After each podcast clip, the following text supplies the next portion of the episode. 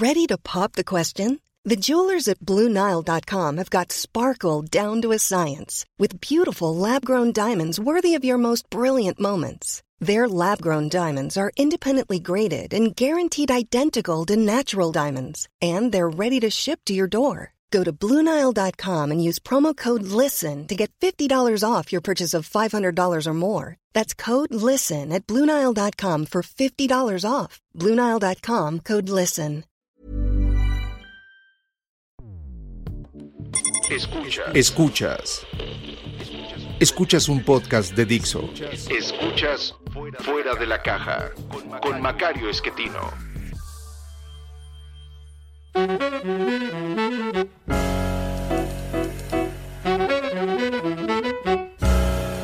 Bienvenidos. Esto es Fuera de la Caja. Yo soy Macario Esquetino y les agradezco mucho que me escuchen en estos temas de largo aliento que vamos a tratar de, mantener en línea con lo que hemos estado platicando veíamos en la ocasión anterior este fenómeno que le decía yo no había yo percibido, pero luego eh, a la hora de ponerme a pensar en él, pues resulta bastante, bastante claro, eh, el cómo en los ciclos que hemos analizado, eh, entre otros fenómenos u otras dimensiones del fenómeno, lo que se percibe es también esta disputa entre lo local y lo global, cuando mm, tenemos el momento de emociones, de nerviosismo, de ruptura, de angustia, no nada más nos agrupamos en comunidades ficticias, no nada más elegimos a estos líderes irresponsables y autoritarios, sino que también priva la idea de lo local por encima de lo global. Y es cuando logramos estabilizar a la sociedad después de un periodo de enfrentamiento, eh, que logramos regresar a construir riqueza, a tratar de encontrar una mejor forma de vida para todos, eh, impulsamos derechos humanos y democracia, pero también impulsamos la visión universal, la visión global. Y entonces el ciclo local global pues coincide con lo que hemos estado analizando. Eh, y una vez que ya nos movemos a incorporar esta dimensión, déjenme incorporar hoy otra que creo que es muy coincidente y que puede ser en parte el origen de la confusión de izquierdas y derechas en el tiempo. Y la idea es el Estado y el mercado. Cuando priva la idea local, también el Estado se vuelve muy importante. Cuando lo relevante es lo global, pues lo que importa es el mercado. Y entonces resulta que va a ser coincidente este ciclo también con lo que hemos estado eh, revisando. Esto es más o menos claro, me parece, en eh, el, el, periodo eh, que arranca a mediados del siglo XVIII el romanticismo, en donde pues hay un ataque frontal al eh, funcionamiento de las sociedades, eso nos dice Rousseau, todo estaba muy bien hasta que la sociedad echó a perder al ser humano, que era bien bueno antes de eso, eh, y lo que va a tratar de hacerse es romper con este funcionamiento autónomo de la sociedad, esencialmente depende del mercado, para concentrar poderes en los estados. Y, y me parece que el señor Napoleón es un excelente ejemplo de cómo el Estado se vuelve pues el que concentra todo, extiende su fuerza, eh, impone en los países que va conquistando una nueva manera de organizar la vida, que son los códigos civiles, eh, y bueno, pues eh, va a dejar una Europa diferente a la que existía antes de que ocurriera Rousseau o la Revolución o Napoleón.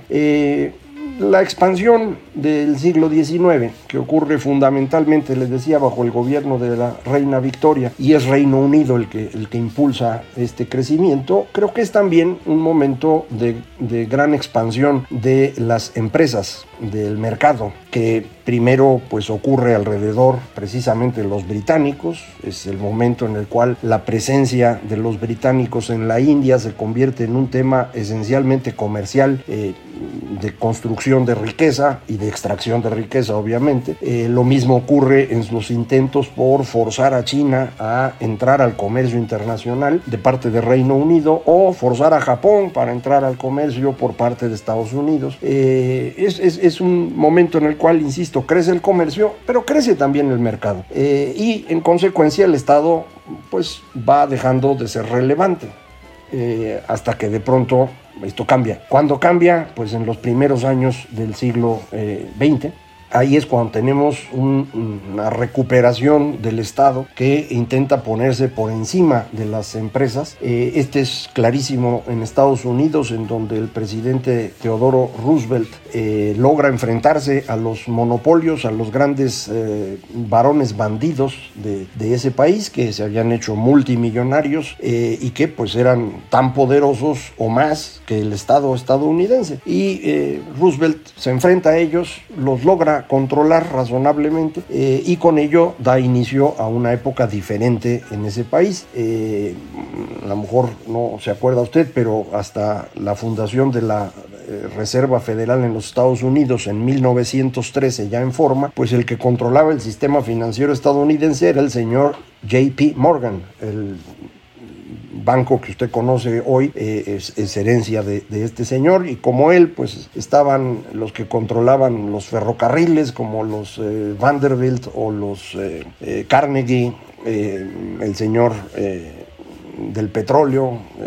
eran pocas familias que controlaban casi todo en Estados Unidos y las rompe el, gobierno. El, la interpretación de Lenin de por qué ocurre la Primera Guerra Mundial va en línea con esto. Él afirma que la guerra, la Primera Guerra es una guerra de monopolios. Eh, de ahí su libro este, El imperialismo, fase superior del capitalismo. Él insiste que la gran empresa mm, se vuelve tan poderosa que desaparece a los estados y se dedica a explotar a nivel global a los trabajadores del mundo. Y por eso, pues como había dicho su antecesor Marx, pues trabajadores del mundo unidos para enfrentarlos. En el fondo lo que se trata es de tener un Estado más fuerte y eso es lo que se logra entre la Primera y la Segunda Guerras Mundiales. En ese periodo, en, en todo el mundo, los estados se vuelven muchísimo más poderosos y las empresas pierden terreno le comentaba en la ocasión anterior cómo se va cayendo el comercio internacional eh, a partir de 1913 eh, y no es nada más la Primera Guerra Mundial, es un movimiento en contra del comercio en todo el planeta eh, y, esto va fortaleciendo a los estados por encima de las empresas.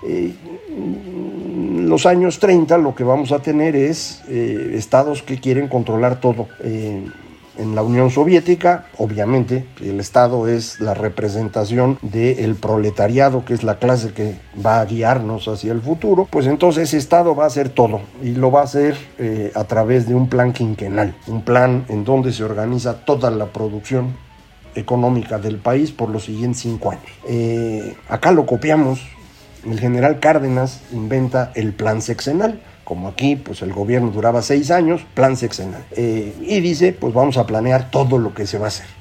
Eh, lo mismo ocurre en Estados Unidos con el New Deal de Franklin Roosevelt.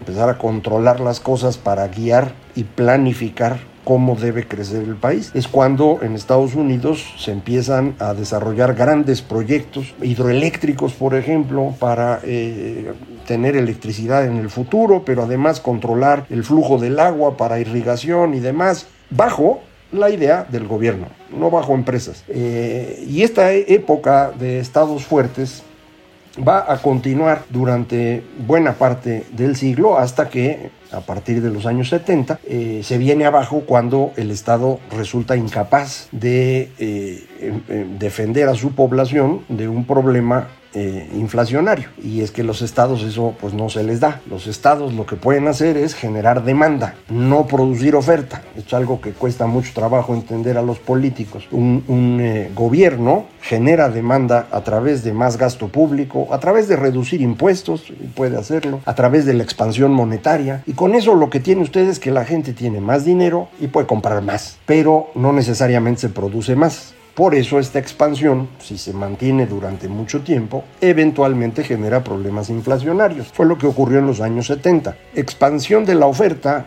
la puede lograr el gobierno en algunos temas en donde realmente es importante, que tienen que ver, por ejemplo, con infraestructura el que me refería hace un momento de la hidroeléctrica en Estados Unidos o aquí mismo en México, eh, carreteras, eh, son cosas en las que el Estado puede ser importante, pero en la mayor parte de los bienes y servicios que se intercambian en la economía, es preferible que sea el sector privado el que produzca. Y la razón es muy simple. El sector privado, cuando invierte en algo, pues hay mucha gente interesada en que eso algo produzca recursos. No están invirtiendo a ver si funciona. Una empresa decide una inversión pues con base en su mercado, estudiarlo a fondo, con base en otras opciones disponibles en donde podría poner el capital. Eh, hay inversionistas que están vigilando que los encargados del proyecto cumplan su chamba, que no se lleven dinero. Eh, cuando lo hace un gobierno, nada de esto ocurre. Un gobierno toma decisiones que dicen son de muy largo plazo, y eh, que están basadas en el corazoncito del señor que gobierna y pues a veces le atinan, a veces no. Lo más frecuente es que no y esos son costos muy grandes para una economía que eventualmente hay que pagar y a la hora de pagar es cuando todo el mundo se enoja. Mientras están construyendo, pues estamos contentos porque hay más gasto, hay más demanda. Cuando resulta que ese gasto y esa demanda no van a generar una oferta adicional, pues el resultado, insisto, es un problema de precios. Entonces, en los años 70, este estado grandototote, pues eh, fracasó y la gente empezó a votar por personas que achicaran el Estado. Es el caso de la señora Thatcher, que fue famosísima por su ataque directo a empresas del Estado y a sindicatos que vivían de rentas del Estado eh, y que pues desde entonces se ganó el mote de la dama de hierro y mucha gente no la quiere por eso. Eh, pero pues vivimos desde fines de los 70 hasta prácticamente 2008, una época en la cual las empresas empiezan a ocupar el espacio y los estados se van haciendo chiquitos. Los que defienden el Estado pues estaban bien enojados en 2008, cuando viene la gran recesión, la crisis de Lehman Brothers, AIG y varias otras eh, empresas financieras, todo el mundo dice, ah, ya ven, les habíamos dicho, las empresas están abusando de nosotros, el Estado tiene que crecer para detenerlas y pues el primer avance en esto fue ir construyendo nuevas leyes que limitaran el funcionamiento del sistema financiero en Estados Unidos, en Europa, eh, y, esto pues empieza a frenar el funcionamiento del comercio, como comentábamos en la ocasión anterior. Entonces nuestros ciclos no nada más tienen que ver con las emociones y con, entre comillas, la razón, no solo tienen que ver con estas transformaciones en los medios de comunicación, tienen también una dimensión de lo local contra lo global y una dimensión del Estado contra el mercado. Y usted seguramente ha visto mucho esta discusión de Estado contra mercado. La tuvimos en México muy notoriamente en la segunda mitad de los 80 y primeros años de los 90, eh, de parte de los que habían sido desplazados del poder en contra de Salinas y sus amigos que estaban abriendo a México al exterior y poniéndonos en manos del capitalismo salvaje. Ya después, conforme las cosas funcionaron bien, pues ya nadie se puso a discutir ese tema. Pero regresó ahora con 2008, eh, no nada más a México, a Estados Unidos, en Europa, le decía yo el movimiento 99% en Nueva York o el 15 de marzo en España, lo que decían es necesitamos que regrese el Estado. Y eh, asociamos la idea de Estado con izquierda y de mercado con derecha. Esta es una asociación que probablemente, insisto, viene de, épocas previas, eh, pero que es una asociación inexacta. Eh, la idea original de izquierda del siglo XIX, pues es el proletariado como el eje sobre el cual debe funcionar eh, una sociedad y parte del argumento de que el valor se genera a través del trabajo. Ya sabe usted que esto no es correcto y por lo tanto sus conclusiones de Marx y los seguidores de él acerca de cómo debe funcionar la economía y cómo debe funcionar la sociedad y la política, pues son conclusiones equivocadas y esa es la razón por la que nunca han funcionado. Sin embargo, lo empezamos a, a, confundir este asunto del proletariado con el asunto del Estado, precisamente porque la Unión Soviética, el Estado del señor Lenin, dice yo represento al proletariado y va a ser para allá. Pero también esto ocurrió en otras partes con gobiernos totalmente de derecha, como es el caso del fascismo de Mussolini o del nazismo de Hitler, es el Estado el que toma todo el control de la economía. Y lo mismo pasa con nuestro nacionalismo revolucionario de Cárdenas o con el, New Deal del señor eh, Franklin Roosevelt. Eh, entonces, ni izquierda ni derecha, todos se vuelven estatistas. Cuando esto ya no funciona, pues todos se vuelven de mercado, ya sean los que llaman socialdemócratas o la democracia cristiana o los eh, liberales y conservadores o los laboristas o demócratas y republicanos. Eh, esa es la famosa tercera vía que de pronto impulsan los eh, laboristas en, en, Gran Bretaña. Es, sí, sí, nosotros seguimos siendo aquí bien de izquierda, pero el mercado es el que va a resolver las cosas. Y nosotros nada más vamos a cuidar que ese mercado no abuse de los demás, etc. entonces, ojo, nuestra discusión realmente no es entre izquierda y derecha. Nuestra discusión de fondo es entre Estado y mercado, que coincide con la discusión lo local contra lo global. ¿Cuál de los dos tiene razón? Como siempre nos pasa en estas cosas, ninguno. El exceso es el problema. El equilibrio es lo que hay que buscar.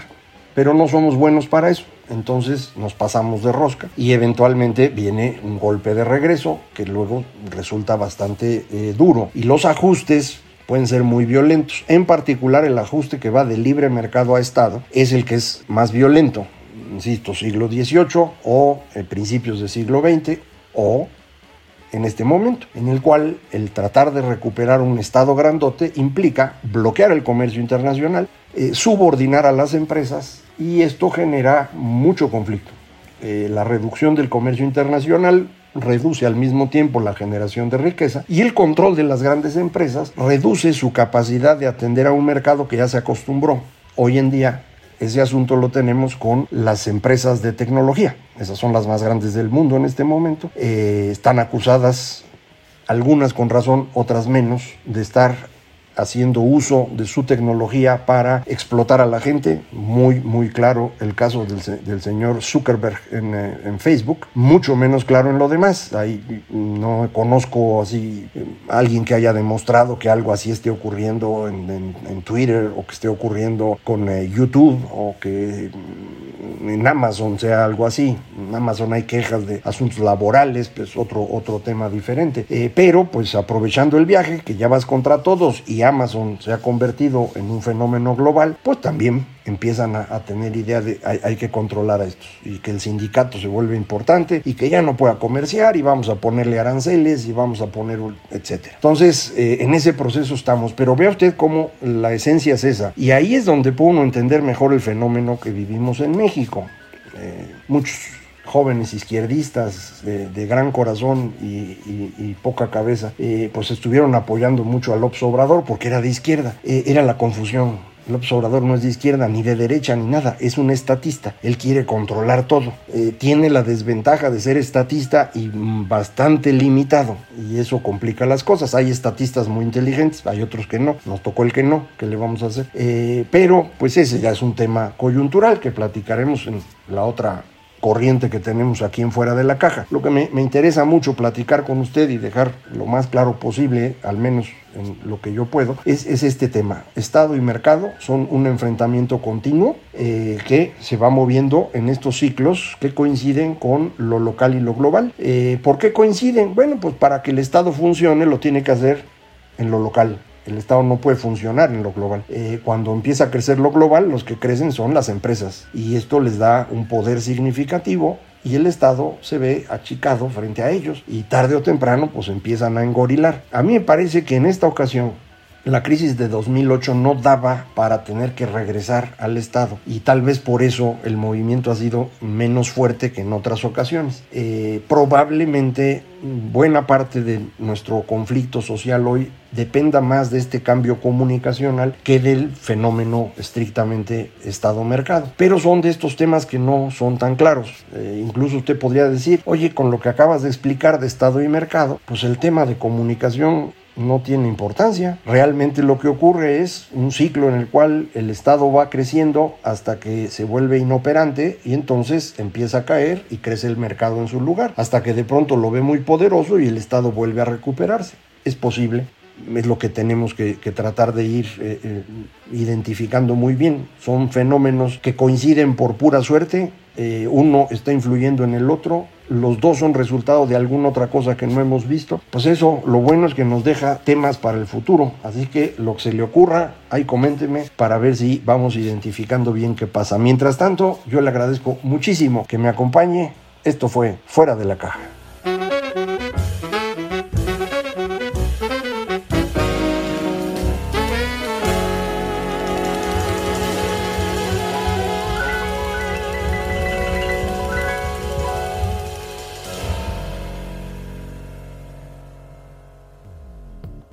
Dixo presentó Fuera de la caja con Macario Esquetino. La producción de este podcast corrió a cargo de Verónica Hernández. Coordinación de producción, Verónica Hernández. Dirección General, Dani Sadia. When you make decisions for your company, you look for the no-brainers. And if you have a lot of mailing to do, stamps.com is the ultimate no-brainer. It streamlines your processes to make your business more efficient, which makes you less busy. Mail checks, invoices, legal documents, and everything you need to keep your business running with stamps.com. Seamlessly connect with every major marketplace and shopping cart. Schedule package pickups and see your cheapest and fastest shipping options from different carriers with rates up to 89% off USPS and UPS rates. And with the stamps.com mobile app, you can take care of mailing and shipping wherever you are. Make the same no-brainer decision as over 1 million other businesses with stamps.com. Sign up with code program for a 4-week trial plus free postage and a free digital scale. No long-term commitments or contracts. That's stamps.com. Code program.